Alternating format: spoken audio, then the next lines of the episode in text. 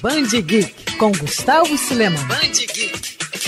25 de maio, dia do orgulho nerd, ou seria o dia da toalha? Ok, à primeira vista não há nenhuma relação entre as duas datas, mas é aí que você se engana. Afinal, além de ser mais antigo, o dia da toalha é a base do que se convencionou chamar de dia do nerd. Tudo isso graças à série de livros O Guia do Mochileiro das Galáxias. A obra de Douglas Adams é praticamente considerada a bíblia da literatura geek. Na história, Adams descreve a toalha como um elemento fundamental de qualquer mochileiro espacial, podendo ser usada de diferentes formas em vários locais do espaço, o que a tornava um item básico da sobrevivência. O autor morreu em 11 de maio de 2001 e foi justamente duas semanas após a morte dele que os fãs organizaram o primeiro dia da toalha, no dia 25 de maio. Nesse dia, apaixonados pela série de livros, carregam uma toalha durante o dia inteiro com eles. Já o Dia do Orgulho Nerd surgiu em 2006 em homenagem à premiere do filme Star Wars Uma Nova Esperança, o primeiro da franquia, que estreou no dia 25 de maio de 1977.